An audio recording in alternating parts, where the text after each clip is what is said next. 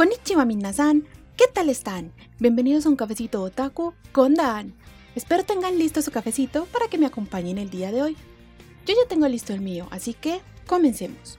El día de hoy haremos un viaje por la nostalgia de muchos. Hablaremos de Shaman King, un clásico con el que muchos del rango de mi edad crecimos, viendo los capítulos por lo que anteriormente se llamaba Fox Kids y en otros canales televisivos inclusive. En mi caso recuerdo que era más o menos en la tarde-noche, no podía perdérmelo. Eso de cantar el opening, el ending y sentirme parte de ese mundo es algo que al día de hoy realmente extraño. Al igual que el capítulo anterior, dividiremos este en cinco secciones para dar mejor claridad. Alerta spoiler. Como dije cuando hablé de Bleach, es muy complicado hablar a detalle de una serie sin dar spoilers, así que quedan advertidos. Ahora sí, empecemos.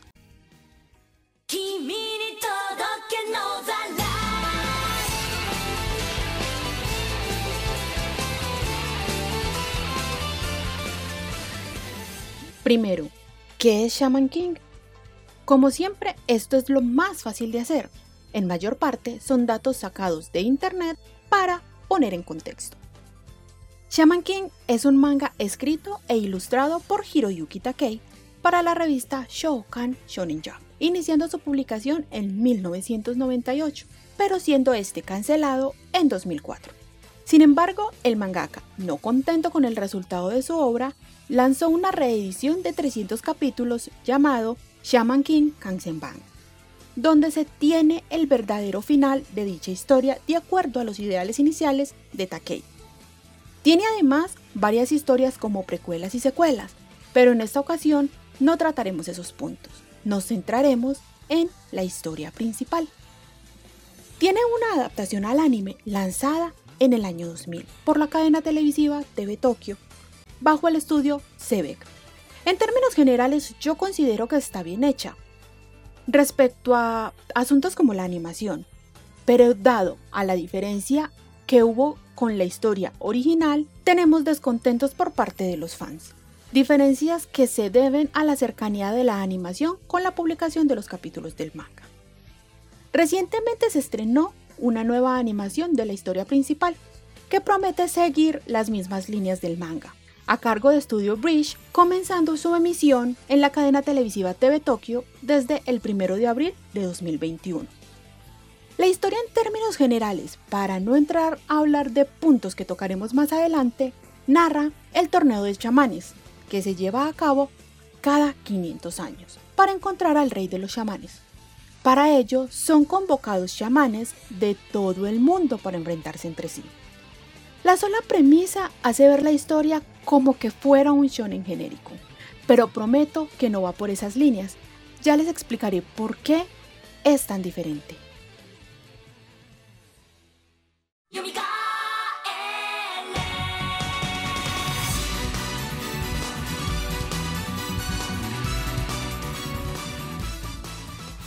Segundo, anime versus manga. En este punto Solo tendremos para comparar el anime emitido en los años 2000 con la historia del manga, debido a que la nueva adaptación del anime se encuentra apenas entre los primeros 10 capítulos, y aunque ha demostrado que va a ser fiel al manga y omitirá todo ese relleno de la primera versión, considero que es muy pronto para emitir un juicio sobre el mismo. Podría llevarme quizá una desilusión más adelante, así que ese no lo tendremos en cuenta por ahora. Como ya lo expresé en el capítulo sobre Bleach, el manga es mejor que el anime. En el caso de Shaman King, la diferencia es muchísimo más notoria. No solo por el relleno que se presenta en medio de lo que podemos considerar como historia canon, sino que también hay un momento en toda la historia donde el anime y el manga toman caminos diferentes. Y toda la historia es modificada a gusto del estudio de animación, considerando además la proximidad que había entre la animación y, el, y la publicación del manga.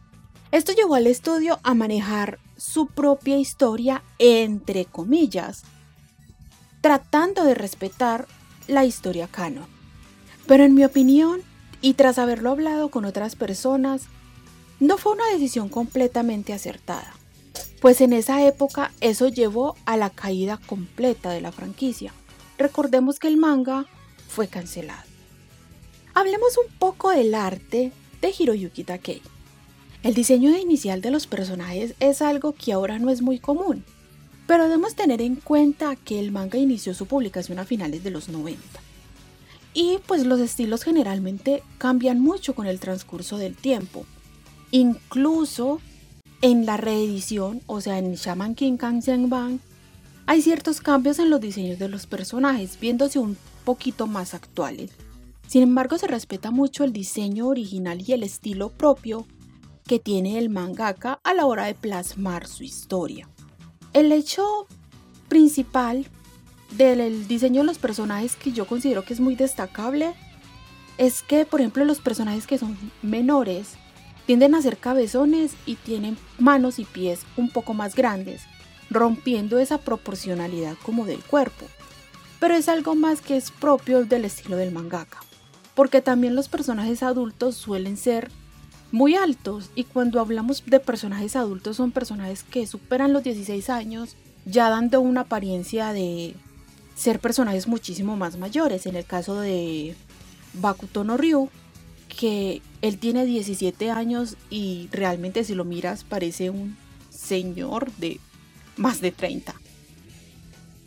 Siendo sincera, desde mi opinión, Takei no es el mangaka que sea más detallista como vemos por ejemplo en las obras de Boichi, Junji Ito y teniendo en consideración principalmente al fallecido Kentaro Miura. Pero tiene un estilo muy propio, unos diseños de personajes muy únicos, por lo que es muy fácil de reconocer qué personaje es hecho por él, al uno estar familiarizado con su arte y con su trabajo. Por ejemplo, el diseño de Taoren, que es sencillo. A mí me encanta mucho porque siento que sus diseños de personaje van muy acordes a la construcción que él mismo les hace como personaje y a la personalidad que les da. En el caso de los Tao, su distinción principal es el cabello. Todos, aunque sea, utilizan un mechón de su cabello en picos. Lo vemos en Tao Ren, que utiliza un mechón en pico hacia arriba. Tao Jun tiene tres, se sujeta el cabello en tres picos hacia arriba y el padre de los Tao también utiliza la barba en picos. Ahora, hablando del anime, nuevamente tenemos que tener en cuenta que no es una obra tan moderna. Pero la animación no es mala, considero que está muy bien. Si tenemos en cuenta otros errores de animación, como lo hemos visto en la pelea de Naruto contra Pain, que eso fue un meme por muchos años, y sigue siendo un meme. Esa animación que vimos en Dragon Ball Super, e incluso en algo más moderno, ciertas animaciones en peleas de Black Clover. Son fallas que ha presentado la animación y esto es una obra antigua, el problema está como en su historia. Su animación me parece que está bien y es algo que hizo parte de mi infancia y de la de muchos. Le tenemos mucho cariño en especial como a los personajes por ser tan coloridos, aparte como de la personalidad y el desarrollo que tengan dentro del anime, sus colores son muy característicos. Las voces que les conocimos en latino, porque estamos hablando de hace muchísimo tiempo, donde veíamos por televisión y no teníamos como ese acceso tan fácil a la animación por internet, todo era en latino, agradeciendo el doblaje latino, que realmente considero que es muy buen trabajo. Y el desarrollo de la historia. También tenemos que tener en cuenta que muchos a esa edad no sabíamos ni siquiera que el manga existía. Teníamos lo que veíamos en televisión y no sabíamos que era canon y que era relleno. Simplemente disfrutábamos la historia. Creo que por eso es un factor tan nostálgico. No nos importaba tanto el esto es fiel al manga, esto no es fiel al manga porque realmente ni siquiera sabíamos que era manga. Lo hago desde mi punto de vista personal y al haberlo conversado con otras personas. Bueno, seamos objetivos. La historia puede no ser la mejor y puede no respetar el manga, pero para un niño entre los 5 y 10 años, la historia está bien. En cuanto a los openings y endings, contamos con la diosa Megumi Hayashibara para su versión original en japonés. Ella también es la actriz de voz de Ana Kyoyama y además que nuevamente es la encargada del opening y del ending de la nueva animación de Shaman King, conservando inclusive en la pieza musical aspectos que nos hacen recordar al anterior anime. En latino, para los temas de apertura y cierre, contamos con Gabriela Vega, a quien reconocemos por hacer la versión latina de varios temas de Inuyasha, otra joya de la que tendremos que hablar en otro momento. Los Ost Original Soundtrack son igual de icónicos por la nostalgia y por la emoción que remueven al momento de ver las peleas y las transformaciones de los Oversoul y en general de la música que está acompañando las escenas, logra transmitir el sentimiento del personaje en cuestión y hacerte sentir parte de la escena. En lo personal, lo que siempre recordé más que la historia en sí fue que con el pasar de los años siempre tenía en mente los temas de apertura y de cierre.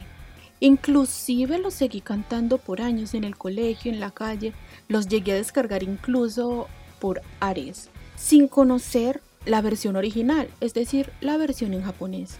Y bueno, no me sé la versión original, me sé partes sueltas, pero objetivamente me sé la versión TV Size en latino. Cuando supe que Gabriela Vega subió los openings y endings completos a Spotify, ahí tenían a Dan cantando a grito herido por horas, como si tuviese siete años otra vez. Del anime antiguo rescato mucho la música y la nostalgia que me produce, porque como historia no es buena. Claro, sé que dije que para un niño y para la época en la que yo lo vi era maravilloso, pero ya estamos hablando de un análisis puntual comparándolo con la historia original, con la historia principal.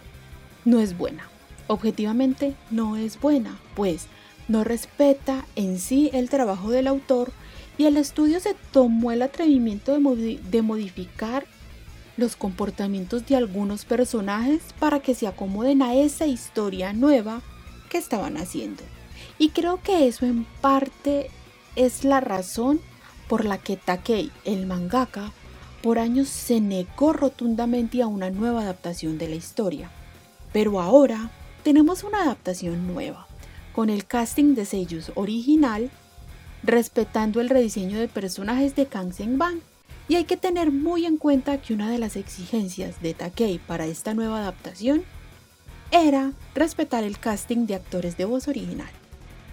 Solo nos queda esperar que esta nueva adaptación sea fiel al manga, respecte las construcciones de Takei y sea igual de buena que la historia original.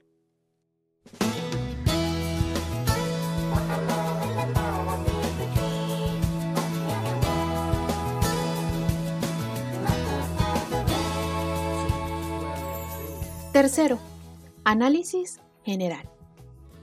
La historia de Shaman King parte de conocer a Io Sakura, un chico con la capacidad de ver espíritus y que se denomina a sí mismo shaman.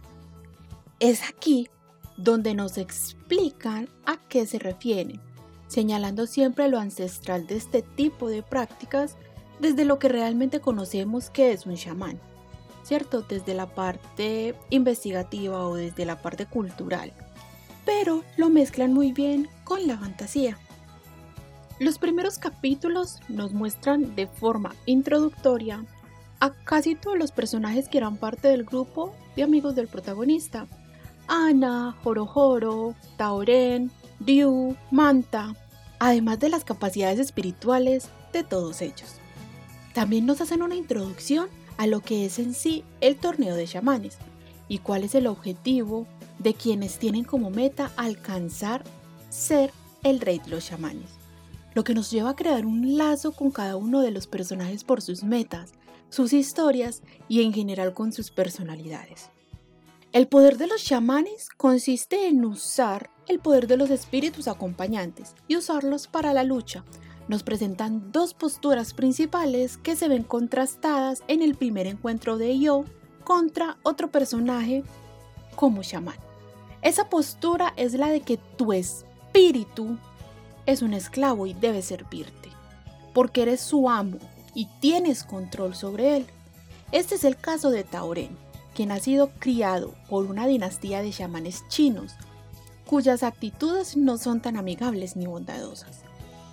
La otra postura es ver a ese espíritu como tu amigo, como un ser que voluntariamente te ayuda a cumplir tu objetivo. En este caso es yo, quien tiene una construcción como un personaje que lo único que desea es que todos tengan una vida tranquila. Él quiere tener una vida sin preocupaciones y disfrutar con sus amigos. En la primera parte de la historia conocemos parte del pasado de yo, de una forma muy, muy superficial, causando una curiosidad por saber más sobre los Asakura y también sobre los poderes que tiene Ana. Nos llenamos de preguntas sobre el protagonista, que a lo largo de la historia comienzan a ser respondidas, permitiéndose unir cada lazo para crear una mayor construcción. En el momento del viaje a Estados Unidos, como parte del torneo de chamanes, es donde conocemos al mayor antagonista de toda esta historia, Hao, siendo este el hermano gemelo de Yo. Es un personaje lleno de misterios, con una construcción que se mantiene hasta el final, pues nos muestran un Hao invencible, poderoso, superior y se mantiene durante toda la historia, pues al final, dado su poder y ser superior a los demás, es quien queda como rey chamán. La historia de Hao me gusta muchísimo, porque él es malo, de los malos con ganas, pero es malo porque se acostumbró a que al ser poderoso la gente le tiene miedo. Eso a él le llevó a cerrarse a los demás. Conocemos su historia desde el pasado, conocemos su interacción con Matamune, personaje que es omitido en la, versión en la primera versión del anime. Es un personaje muy importante para la obra porque ayuda a conectar a Io y a Hao, incluso también a Ana dentro de toda la historia. Conocemos sus razones para actuar de esta forma y tenemos empatía por él. Llegamos a comprender por qué Opacho lo quiere tanto.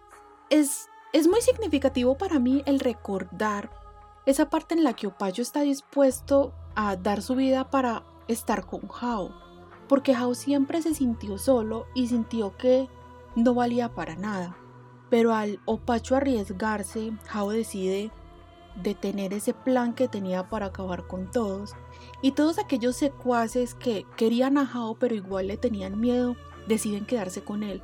A mí eso me parece muy bonito porque al final Hao se sentía solo por ese miedo que causaban los demás, pero había gente que estaba dispuesta a superar ese miedo y quedarse con él. Creo que mis quejas van a que no me gusta del todo Manta. Siento que su aparición de él es principalmente por ese factor económico que aporta la historia. Cuando necesitan un helicóptero, Manta lo da. Cuando necesitan buscar algo, Manta da el dinero, ¿cierto? Porque es de una familia acomodada. Sí, claro que reconozco y recuerdo que Manta fue el primer amigo humano de Io. Pero sigue sin ser un personaje que me guste. También hay que resaltar que es muy gritón que es muy exagerado y por todo, por todo grita, por todo hace un drama y eso para un espectador eh, ya mayor suele ser incómodo. Incluso hay niños que les puede parecer incómodo la forma tan exasperante que tiene Manta de ser. Ahora, respecto a personajes que me hayan impresionado en la lectura del manga, Tauren me gusta muchísimo. Me gusta muchísimo esos, digámoslo, traumas que tiene y la forma de canalizarlos. Es vengativo, es odioso, pero logra tranquilizarse y logra canalizar mucho esa ira gracias a la intervención de Io en su vida. Es como ver un gatito enojado, así que se eriza y todo, pero sigue siendo un personaje tierno dentro de todo eso. Joro es otro personaje que me gusta muchísimo. Me da muchas vibras a Black Star de su líder, aunque a Black Star le hace falta Ritalina. Pero Joro me parece que es tierno, se preocupa por su hermana, se preocupa muchísimo por la naturaleza y el entorno donde vive y lo que quiere es salvar ese, ecosistema que está en peligro por culpa de la acción humana. Bueno, ya quedó claro que Hao me encanta. No voy a resaltarlo más. Bueno, sí, salvo que era mi crush en la infancia, tóxicos y malandros, así me gustan. Fausto me parece que es un personaje espectacular. Su inspiración en un personaje de la historia y ese amor tan profundo que siente por Elisa, además de esa bondad que tiene, hacen que uno se encariñe mucho con él porque él logra utilizar esos conocimientos de medicina para ayudar al grupo de Io. Y bueno, está un poquito loquito por todo eso y no lo vamos a dejar de lado porque prácticamente él fue el que dejó en peligro de muerte a Manta. Pero eso no le quita lo buen personaje, tampoco le quita lo loco. Yo es un protagonista que es bastante bueno. A pesar de que puede que al principio uno piense que sea un protagonista vago. Pero es un protagonista que sabe ocultar sus problemas porque a él no le gusta arrastrar a los demás en su propia miseria. Le cuesta mucho abrirse y tiene mucha desconfianza. Claro, él nunca tuvo amigos que fueran humanos. Entonces al poder interactuar de una forma tan natural con humanos, para él es un crecimiento e ir soltando poco a poco todas esas cadenas y ese peso que tiene por su infancia y su naturaleza. Ana tiene un complemento muy bonito con Yo, y aunque suele tener un comportamiento muy rudo con él, se ve que realmente lo quiere y está agradecida por lo que él ha hecho por ella, por la infancia. Se nota que realmente ella lo ama, ella lo valora y haría lo que fuera por salvarlo. En general, en general Shaman King tiene personajes muy buenos y podría quedarme todo el día hablando y haciendo una lista de por qué me gusta cada uno y qué veo en cada personaje para considerarlo bueno. Sí, definitivamente Takei hizo muy buen trabajo con su historia y agradezco que en Kansen-ban se tomara el tiempo de hacer el final que realmente deseaba.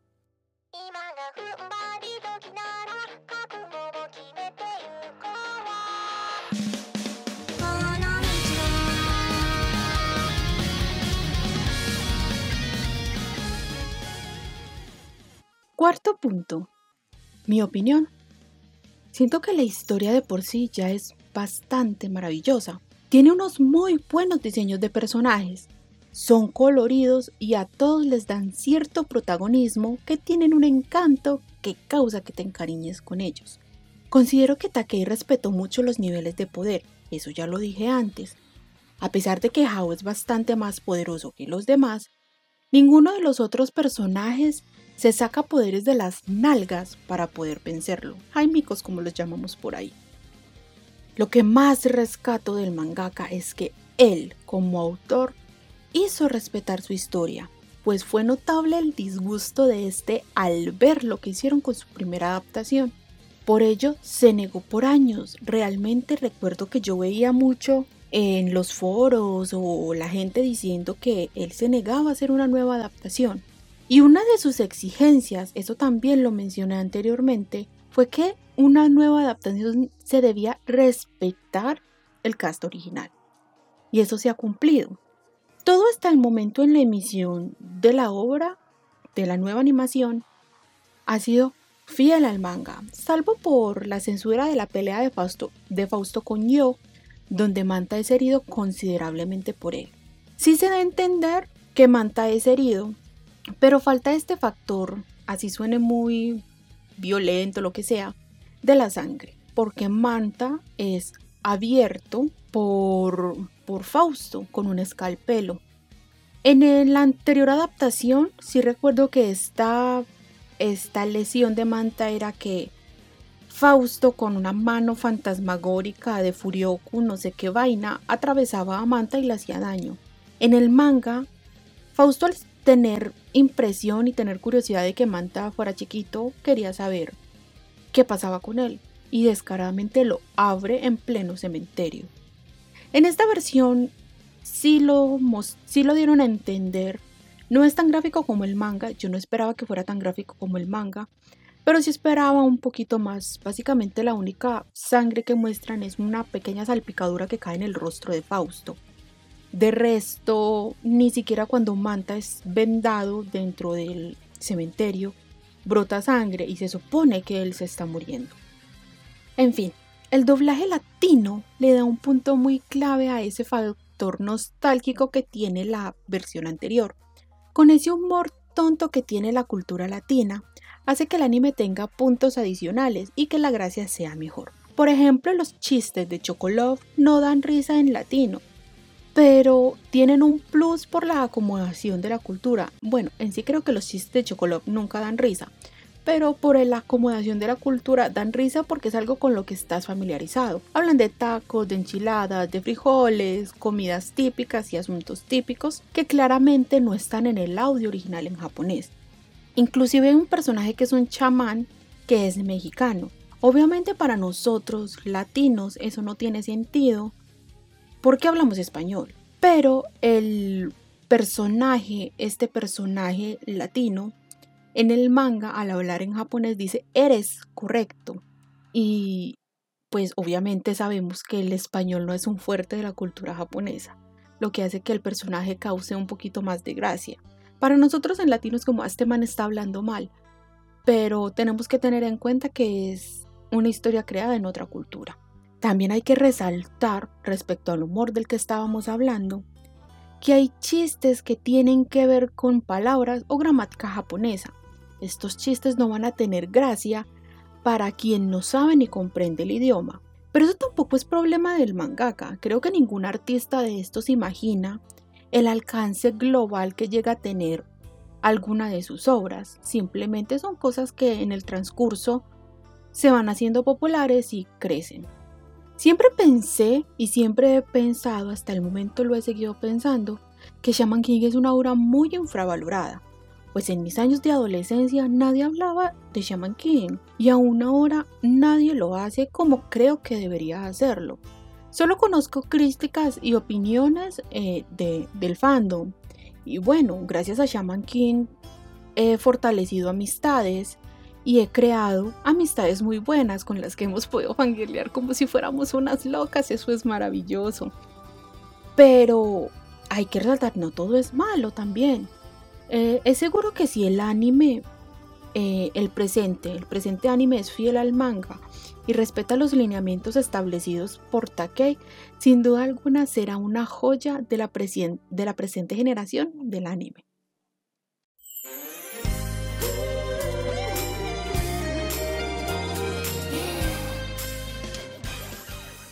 Quinto punto.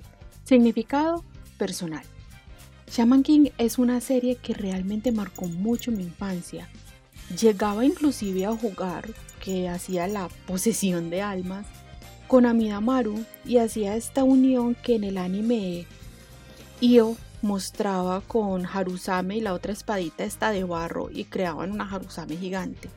Yo jugaba y soñaba con hacer esas cosas. Bueno, estamos hablando que estaba muy pequeña, pero realmente me gustaba mucho, así fuera sola, jugar a Shaman King, que yo era un chamán y participaba con Io en el torneo de, de chamanes.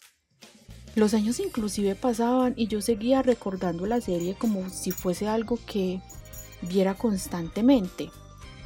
Y había salido inclusive ya del aire. Yo la empecé a ver en Fox Kids, Fox Kids pasó a ser Jetix y luego Disney XD. Y todas esas series de anime pasaron como al olvido. Es una serie muy valiosa para mi infancia, me trae recuerdos muy agradables como esos juegos y me hace volver a sentirme niña cuando escucho a Gabriela Vega cantar. Ya insistí varias veces que los openings y los endings eran la parte que más recordaba de la serie y que más me marcó. La historia me gusta mucho y poder compartir como fangirl loca con mis amigos que también tienen ese amor y ese afecto por la historia hace que uno se sienta como más completo. Nosotros, bueno, yo tengo un grupo donde con otros tres amigos vemos la serie, compartimos muchos esos puntos de vista, hay uno de ellos que nunca se vio Shaman King, si ellos llegan a escuchar este capítulo se van a sentir completamente identificados y nos reímos. A veces este amigo que no se vio Shaman King se confunde con los nombres y bueno, nos burlamos de él. Eh, también compartimos mucho, es una forma también como de interactuar, poder compartir otros puntos de vista, porque somos cuatro personas muy variadas, que tenemos puntos de vista muy diferentes, que a una le gusta fulanito, que a la otra le gusta peranito, o que a mí me gusta este, pero a ella no le gusta este, entonces son como momentos que hacen fortalecer amistades, también es bueno tener en común un factor tan importante como es Shaman King, digámoslo en cuanto a mi punto de vista personal. Podemos disfrutar de la obra, la podemos criticar y fortalecer ese vínculo que nos une. Creo que es importante tener un vínculo sano de este tipo con, con los amigos o con un grupo de gente. Y yo no solo con este grupo converso de Shaman King. Estoy en grupos de Facebook, he conocido gente por Facebook, eh, también he tenido interacciones de gente por WhatsApp y es como bonito el ver tanta gente uniéndose y todos somos una manada de viejos. Niños peladitos, peladitos no hay, pero sí me gustaría que el público más joven conociera esta obra. Es una obra bastante buena y que dejen de idolatrar series malas, por favor, yo ya me cansé. Eso me hace sufrir porque me mortifico y me encanta sufrir, pero bueno, X. No estábamos hablando de eso. En fin, Shaman King es una historia y es un manga que ha marcado mucho mi vida y creo que lo seguirá marcando por muchos, muchos años más.